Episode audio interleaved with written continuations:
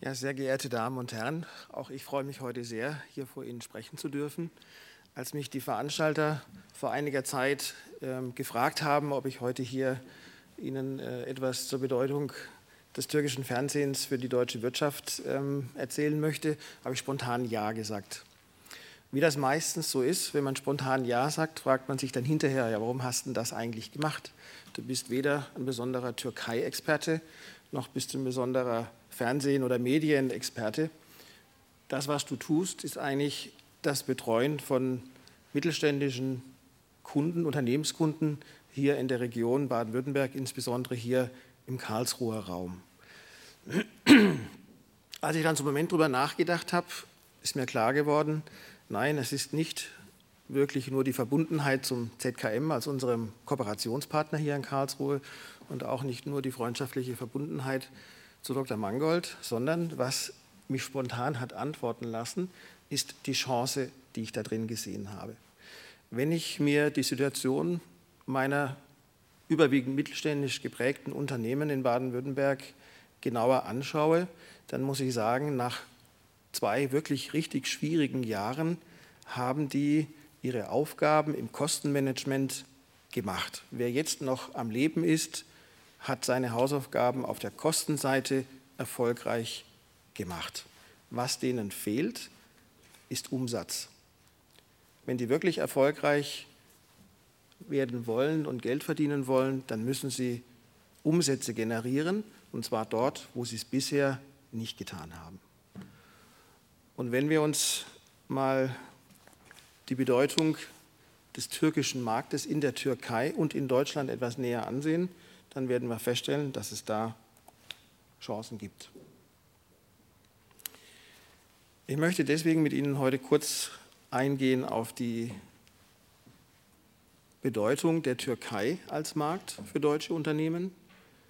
Im zweiten Schritt auf den Markt der Türken in Deutschland eingehen und dann mit Ihnen überlegen, wie kann man eigentlich diese Märkte als deutsches Unternehmen richtig erreichen. Da brauche ich die richtige Botschaft und ich brauche den richtigen Kommunikationskanal. Wenn wir uns die Türkei mal als Markt anschauen, dann kann man feststellen, das ist ein ausgesprochen attraktiver Absatzmarkt.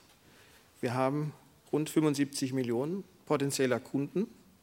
Und wenn man den Rahmen etwas weiter spannt und auch die angrenzenden Regionen mit einbezieht, sind es eher noch mehr Menschen.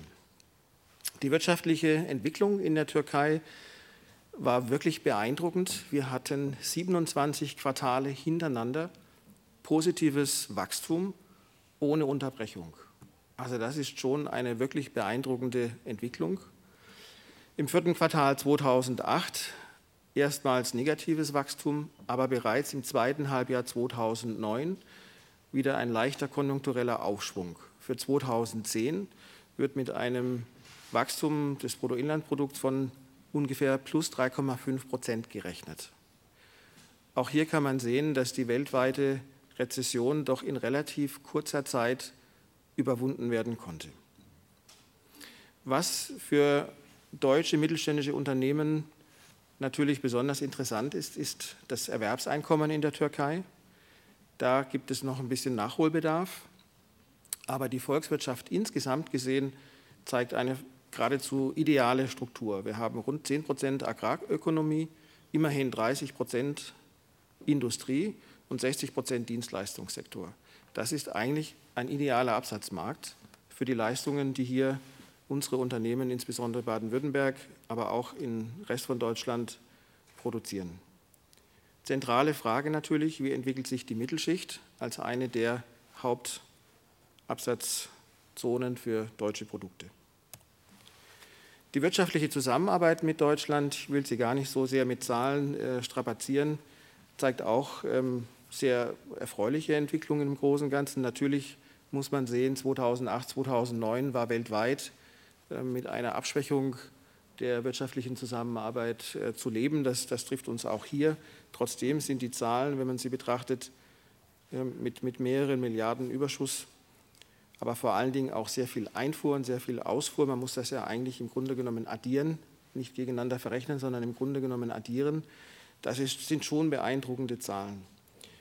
Wesentliche Einfuhrgüter, Sie sehen es aus der Türkei, Textilien, Bekleidung weit vorne, aber bereits auch Kfz-Teile, etwas, was ganz klassisch deutsches Geschäft ist, ist jetzt immerhin schon mit rund 10 Prozent auch dabei. Nahrungs- und Genussmittel auch rund 10 Prozent. Das sind so die größten ähm, Komponenten.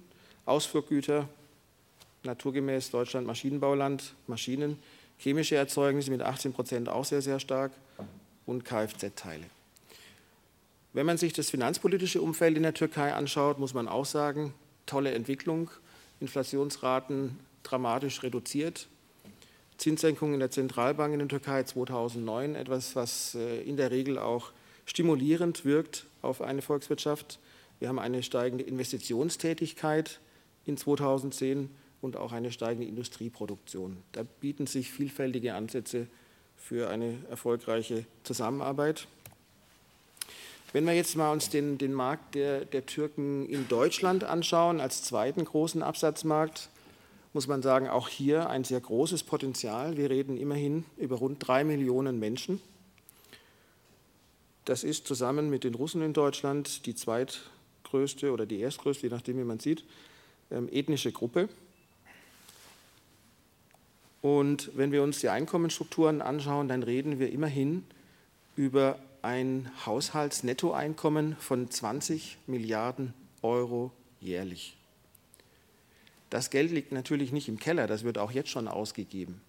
Aber es bietet trotzdem interessante Chancen, hier eben die eigenen Produkte, die eigenen Dienstleistungen eben ins Geschäft zu bringen. Durchschnittliches Haushaltsnettoeinkommen Deutschland, äh, deutsche Bevölkerung, türkische Bevölkerung, das sind äh, Unterschiede, die ich nicht als besonders bedeutend einschätzen würde. Es geht halt um die geballte Kaufkraft insgesamt. Wie kommt man jetzt an diesen Konsumentenkreis am effektivsten heran? Wenn wir uns das anschauen, der Vorredner hat es ja schon erwähnt, dann ist das heimatsprachliche Fernsehen eben doch das am stärksten und intensiv genutzte Informationsmedium. Und hier sticht insbesondere auch die türkische Bevölkerungsgruppe mit über 80 Prozent ganz deutlich hervor. Fernsehen ist also das zentrale Kommunikationsmedium zur Ansprache. Vor Internet und auch vor Tageszeitungen. Jetzt könnte man ja sagen, warum türkisches Fernsehen? Man kann auch deutsches Fernsehen nehmen, beziehungsweise wenn man türkisches Fernsehen nimmt, worauf muss man achten? Und hier denke ich, ist es schon wichtig, dass man einfach berücksichtigt, dass eben die Bevölkerungsgruppen aus, aus Türkei, aber auch aus anderen Regionen doch ihre eigenen Gewohnheiten und Besonderheiten haben. Und hier empfiehlt es sich nicht einfach, deutsche Werbespots ins Türkische zu übersetzen, sondern sich grundsätzlich Gedanken zu machen, wie könnte ein, wir haben es jetzt mal Ethnomarketing genannt, aussehen. Ethnomarketing ist im Prinzip das zielgerichtete Marketing für ethnisch unterschiedliche Bevölkerungsgruppen. Und die Einflussfaktoren, die hier zu beachten sind, sind zum Beispiel religiöse Faktoren, Wertvorstellungen, Traditionen, vorhin schon erwähnt, auch Farben haben eine große Bedeutung und dann natürlich auch die Sprache.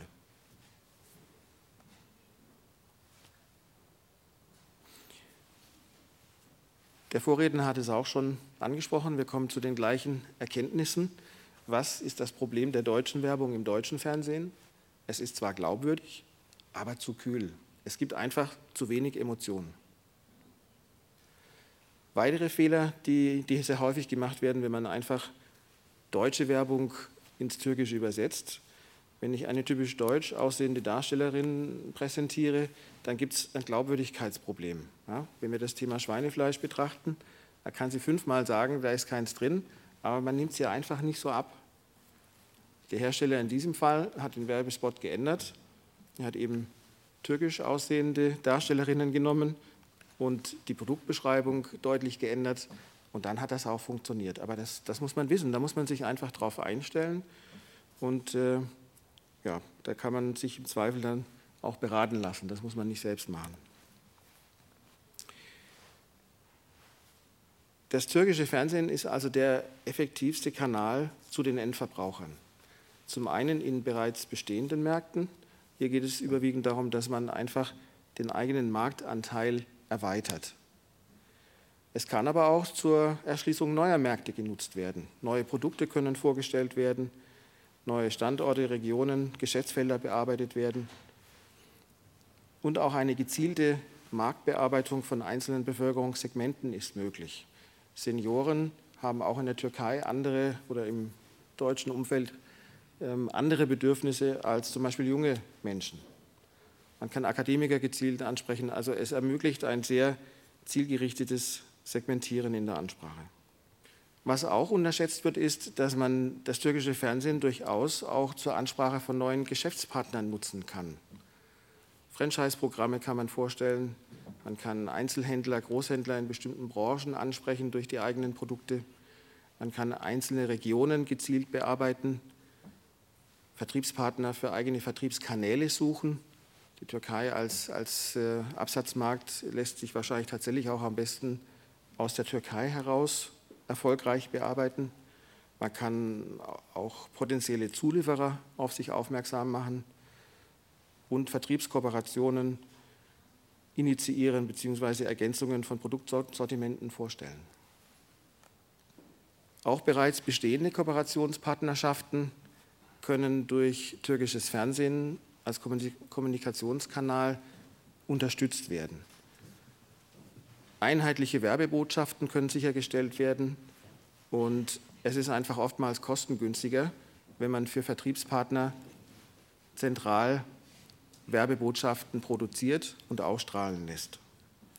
Man erreicht dadurch natürlich auch bei den Kooperationspartnern eine stärkere Bindung an das eigene Unternehmen, wenn man sie bei den Marketinganstrengungen aktiv unterstützt.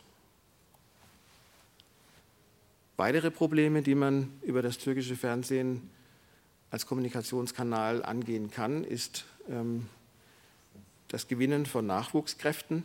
Wenn man das eigene Unternehmen attraktiv darstellen kann, dann ähm, kann natürlich auch das Lösen des Facharbeitersproblems, das Sie gestern ja auch schon intensiver diskutiert haben, ein Stück weit abgemildert werden.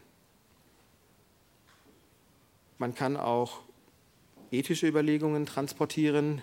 Wir haben in Deutschland eine inzwischen ausgeprägte ähm, Konzentration auf Naturschutz und Nachhaltigkeitsanstrengungen. Auch so etwas lässt sich über einen Kommunikationskanal Fernsehen sehr gut transportieren. Des Weiteren kann man dieses Medium auch sehr gut zur Abgrenzung von Wettbewerbern nutzen. Noch nicht sehr viele deutsche Unternehmen haben die Chancen und die Möglichkeiten im türkischen Fernsehen erkannt. Und wer die Nase vorne hat, hat einfach einen Wettbewerbsvorteil. Ja, meine Damen und Herren, es mag noch weitere Vorteile und äh, Chancen geben, deswegen hier die Fragezeichen. Ich hoffe, ich konnte Ihnen damit einige Anregungen geben, wie man intelligent und erfolgreich eine Zusammenarbeit mit dem türkischen Fernsehen in Deutschland, in der Türkei aktiv für den eigenen Geschäftserfolg nutzen kann. Wir haben uns vorhin schon im Vorfeld ein bisschen äh, darüber unterhalten. Es ist in der Tat ähm, relativ neu, die Idee.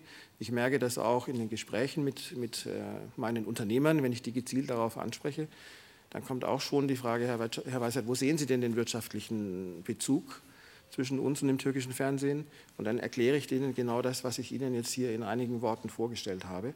Und wenn man mal ein bisschen darauf hinweist, dann kommt der Unternehmer dann schon selber auch auf die Ideen, die für ihn persönlich sinnvoll und nutzbar sind.